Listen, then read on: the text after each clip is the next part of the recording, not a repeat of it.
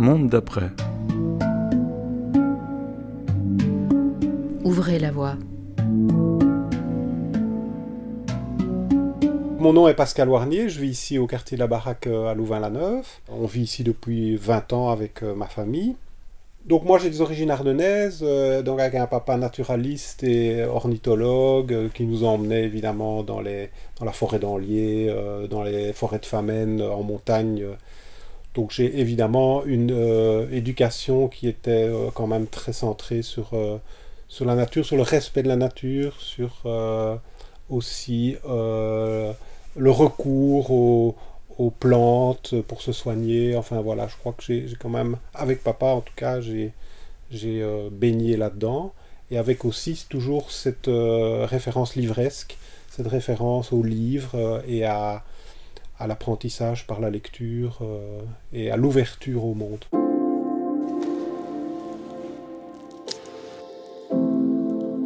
Depuis 5 ans, euh, je rédige régulièrement, tous les deux mois, une opinion qui paraît dans la presse euh, belge et étrangère parfois également. Et donc, euh, je me suis dit, ben oui, je rédige des opinions. Voilà, alors je suis un auteur d'opinion, c'est pour ça que je, qualifie ça ainsi, en toute modestie, en toute humilité. Mais j'ai quelque chose à dire sur, de manière globale, les limites du système qui nous gouverne aujourd'hui. D'une part, les limites du système économique euh, actuel dans ses dimensions de, mondialisation, de déréglementation, euh, de néolibéralisme aveugle, euh, la dimension du consumérisme qui, qui pour moi a servi et appauvri en quelque sorte l'humanité dans, dans, sa dimension d'hyper-individualisme. Donc toutes ces questions-là me, me, préoccupe et me passionne, couplé également à euh, l'explosion numérique. En quoi est-ce que cette explosion numérique impacte notre, euh, notre vivre, notre vivre ensemble, euh, la manière avec laquelle nous nous voyons comme êtres humains. Et moi, je ressens très fort une évolution fulgurante qui modifie de manière profonde et, durable la cognition humaine, la manière avec laquelle l'homme se, euh, meut dans le monde, apprend dans le monde. Il y a beaucoup de données personnelles, de données liées aux habitudes, au comportement, qui finalement, de manière assez euh, euh, naturelle aujourd'hui, sont délivrées à des partenaires extérieurs. Je crois que je suis attaché en tout cas à la, à la notion d'humanité.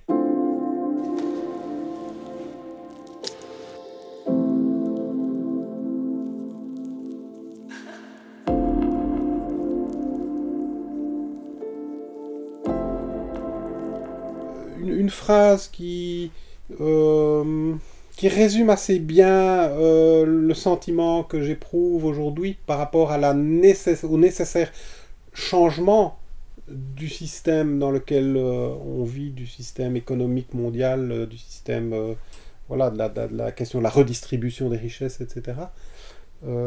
c'est Einstein qui disait que la pensée qui a généré un problème n'est pas la pensée qui pourra le résoudre. Et donc on est un petit peu aujourd'hui euh, face à ça, c'est-à-dire qu'on a des soubresauts dans le système qui essayent de s'adapter. Euh, je prends l'exemple par exemple de la, crise financière en 2008, hein, où euh, on a vu que massivement les États ont dû venir au secours du marché, des banques et du marché financier, et que finalement on a sauvé le système, on l'a sauvé un peu in extremis, hein, le patient n'est plus en danger, mais on voit en 2020 les choses s'accélérer de manière euh, assez drastique euh, pour dire qu'en fait euh, ce ne sont plus des thérapies périphériques qui peuvent aider aujourd'hui, mais c'est le mode de vie du patient et c'est l'habitabilité de la planète qui désormais est en jeu. Et donc il faut aller à la racine il faut avoir une démarche radicale. Moi j'aime bien le terme de radicalité, non pas au sens d'intolérance, de violence, mais au sens nous devons revenir à la racine des choses. C'est-à-dire qu'aujourd'hui, l'humain est maltraité. Il est maltraité à différents niveaux. Euh, Et alors je prendrai un dernier exemple qui est celui pour moi qui me choque le plus, c'est-à-dire que les pays aujourd'hui qui paient le plus lourd tribut au, soubresaut du réchauffement climatique sont des pays du Sud, sont des pays qui n'ont absolument pas euh, contribué, si je peux utiliser ce terme, euh, euh, au, pic, à la dégradation donc, de, notre planète et aux émissions de CO2. Et ce sont les pays qui ont le moins de moyens pour se protéger. Et donc on a là vraiment pour moi une aberration colossale, qui est de dire que les gens qui en souffrent le plus sont les gens qui ont le moins contribué à la dégradation des, choses. Et, si on, prend la question euh, sociale, c'est la même chose.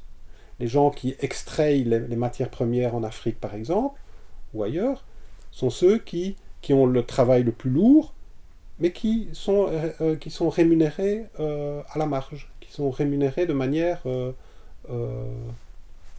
tout à fait inégalitaire. Donc voilà, alors ça, n'existe, ça ne date pas d'aujourd'hui, mais je crois qu'aujourd'hui, on a un, contexte, on a une situation qui exacerbe euh, ces inégalités-là. Et moi, je ne crois pas que la conscience humaine va pouvoir encore continuer longtemps si elle n'intègre pas, euh, s'il n'y a pas une forme d'élévation de conscience. Et moi, j'ai l'impression que euh, le fait de vivre dans un monde où toutes les informations circulent à une telle vitesse aujourd'hui, le monde est hyper connecté, ça va aussi, d'une certaine manière et de manière positive, permettre à la conscience humaine, à la conscience planétaire de s'élever et de franchir un, pas. Et je crois que ça va passer par des mouvements citoyens, des, mouvements populaires, euh, sans doute assez virulents et assez vifs, mais qui seront nécessaires pour, euh, pour changer le système.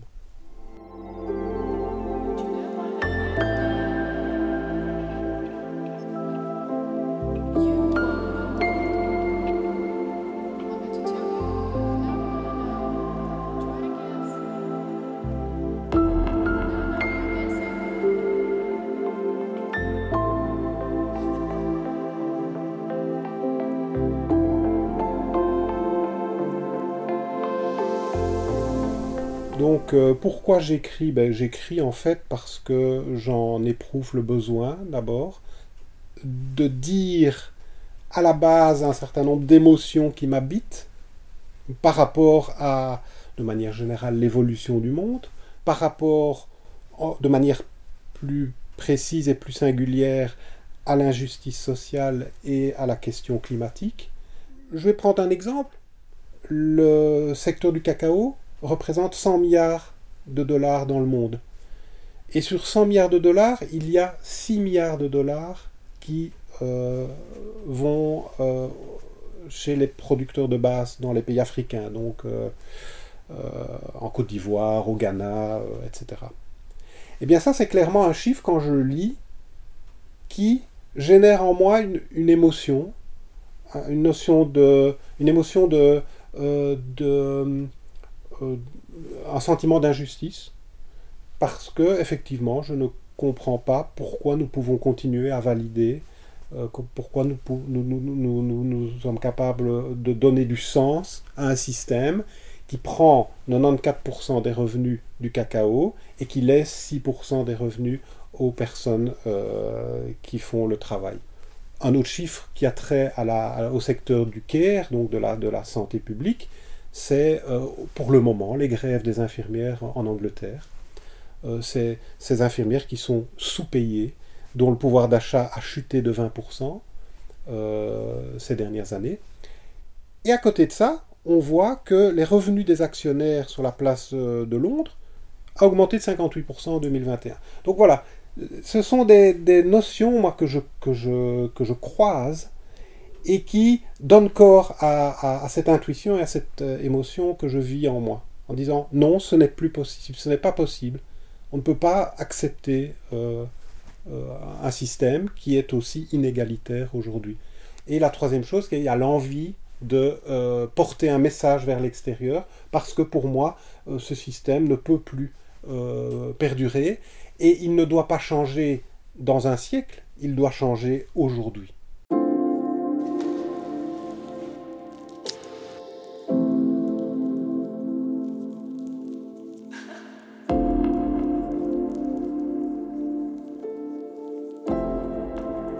L'acte fondateur, je dirais, de mon, un peu de ma vocation, si je peux dire comme ça, c'est l'extension de, de l'esplanade ici à Louvain-la-Neuve, où les citoyens se sont mobilisés et ont euh, réclamé une consultation populaire pour que justement cette extension de ce centre commercial qui était déjà euh, largement pourvu en commerce euh, n'ait pas lieu. Et donc j'ai écrit une première carte blanche et j'ai fédéré un certain nombre de personnes sur les raisons pour lesquelles je m'opposais moi à, l'extension de, de, de, de l'esplanade. Donc ça c'était en juin 2017. Et donc depuis lors, j'ai écrit une cinquantaine de textes quand même. Euh, euh, alors euh, dans la Belgique, dans le Soir, le Vif, la Croix en France. Parfois j'ai besoin de dire les choses personnellement parce que c'est assez intime et, j'ai envie de porter cette parole seule. Et parfois j'ai envie vraiment de m'associer avec d'autres qui dont le combat est aussi celui-là.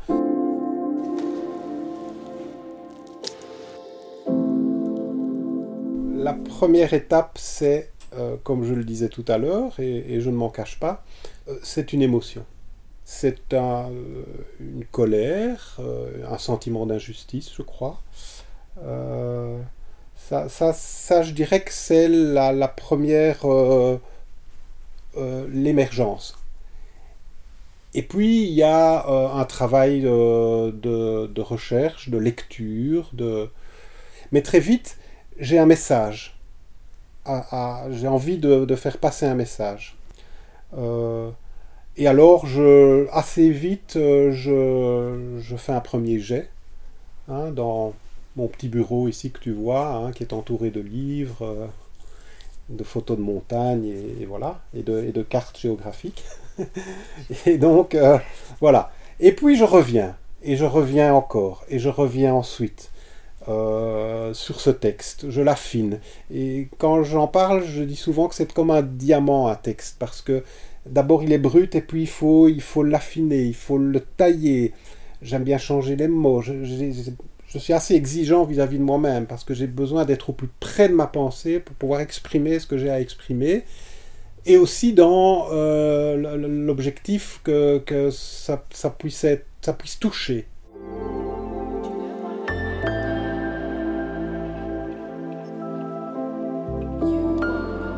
J'ai de retours, euh, mais qui sont des retours euh, essentiellement ici à Louvain-la-Neuve. Et alors, ce qui me frappe toujours, c'est quand même de dire, euh, c'est ce que nous ressentons. Donc, quelque part, ça me, fait, ça me fait vraiment du bien et plaisir de me dire, tiens, il y a là effectivement des gens qui ressentent ces choses-là comme moi.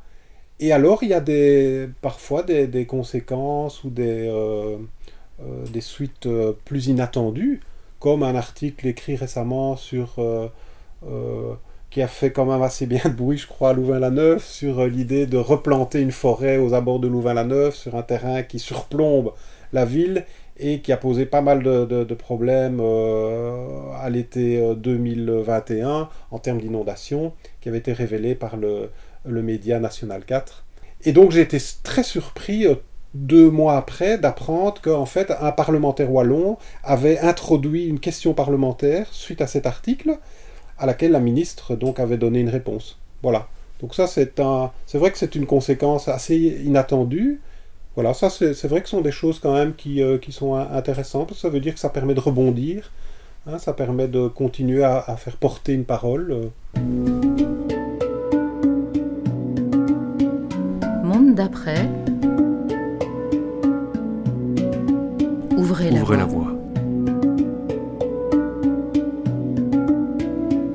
Réalisation Raphaël Buxon. Retrouvez tous nos podcasts en accès libre sur mondedaprès.net. Vos idées et suggestions, une adresse mail info mondedaprès.net.